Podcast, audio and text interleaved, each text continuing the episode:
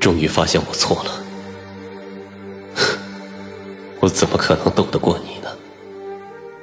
帮我找找谢卓吧，我把他弄丢了。您帮我找找他吧。回到过去，找回当初爱上彼此的初衷。欢迎您收听精品仙侠剧《和离》，演播：一颗小青藤，司徒小魏，后期制作：咕咚。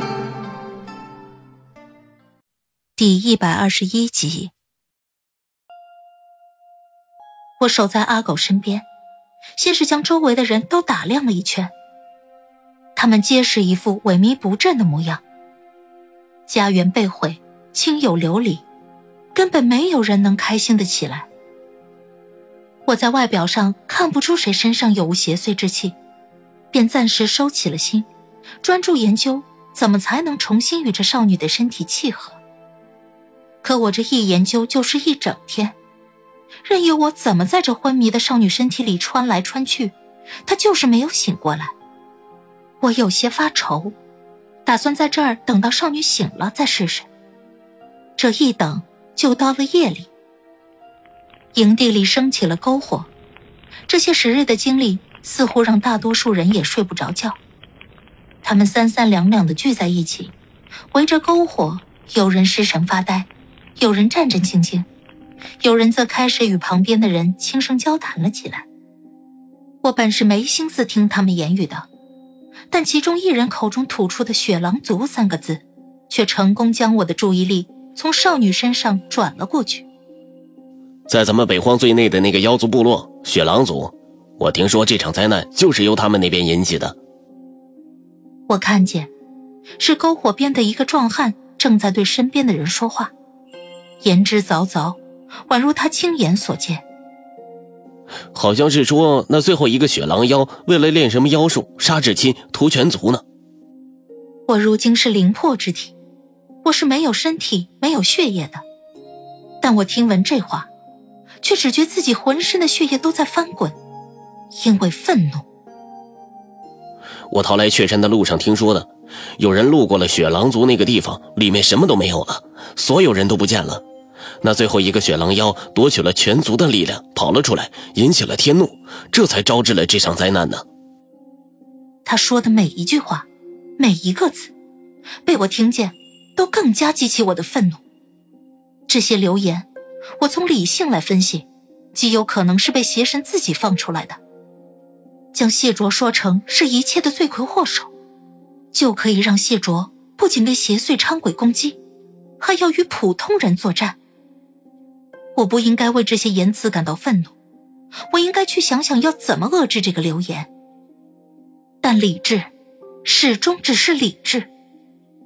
我几乎在听到这话的一瞬间，就想到了那日灭族之时谢卓脸上的神色，那样的空茫。他已经背负了那么多，为什么还要在这里背负莫须有的骂名污蔑？我难以遏制灵魄的愤怒。那壮汉还在不停的渲染自己的言语，我左右探看，随即愤怒的在营地之中穿梭。我先是再次撞入少女的身体，无果之后，我便从每个人的身体里面撞进去。没有人的身体能契合我现在的灵魄，直到我撞入了一个一直缩在角落里瑟瑟发抖的中年妇人的身体。她似乎被自己一路以来的事情吓破了胆。在营地中的时候，就一直缩在角落，抱着自己的身体，口中念念有词的发抖。这样的人，营地之中有好些个，白日里也根本没有引起他人的注意。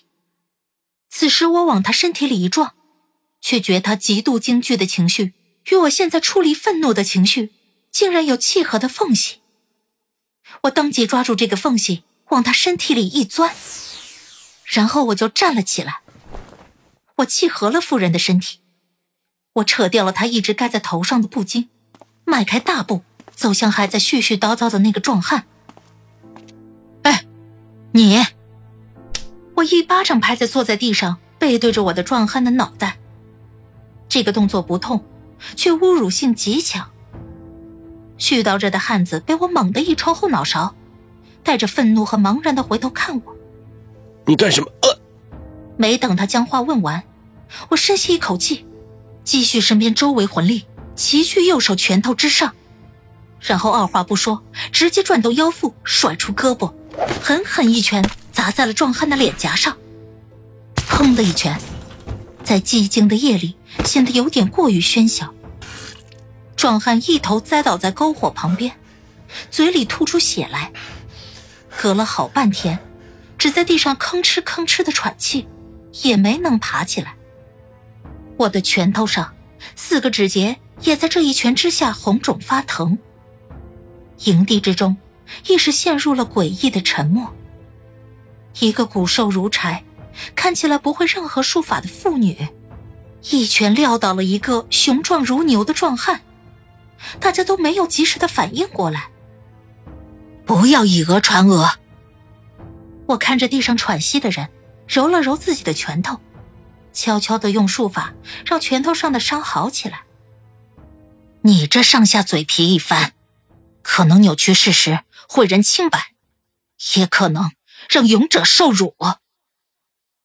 我说了话，也没有人搭腔，周围的人仍旧还在错愕中似的，而营外的军士们却反应了过来，他们喊着：“在干什么呢？”他们一股脑冲了进来。此人未经核实便信口雌黄，胡乱编造灾祸缘由，我只是在制止他。我一边说着，一边正色看向冲进来的军士。但如此镇定的我，却忽见军士背后竟然还有一个人跟着走了进来。谢卓，我愣愣的看着他，不知道他看到了多少，听到了多少，更不知刚才那壮汉口中的谣言是否对他产生了影响。我望着他，他的眼神也落到了我的身上。他微微偏了头，似乎在思索，他是否有见过我。而我看到他，心里方才想好怎么跟军师说的打人解释，在此时我竟然都忘了。我心中只来得及起了一个念头：你可千万别因为他的话难过呀。可我什么都没来得及说。谢卓的到来，让我心中的愤怒瞬时灰飞烟灭。随着愤怒的消失，我当即感到一阵强烈的排斥。这个中年妇人的身体直接将我的灵魄狠狠从她身体里挤了出去。没有那处理愤怒的情绪，我竟然无法再与她继续共情下去。我负而飞到空中，但见那妇人发现自己站了起来，还被众人注视着，她神色一下有些惊慌，似不知道发生了什么，有些不知所措。雀山的军士走到了妇人面前，问他。你就算有缘由，也不能随意出手伤人。我，啊，伤人。妇人目光在人群中转了一圈，最后落到最像挨了打的那个壮汉脸上。他愣愣的看了一眼篝火边的壮汉。呃，我，我打你了？他是疑惑的，而这句话听在壮汉耳朵里，似乎变成了另外一个意思。他似乎被我那一拳打怕了，他怯怯的看了妇人一眼，没没多大事。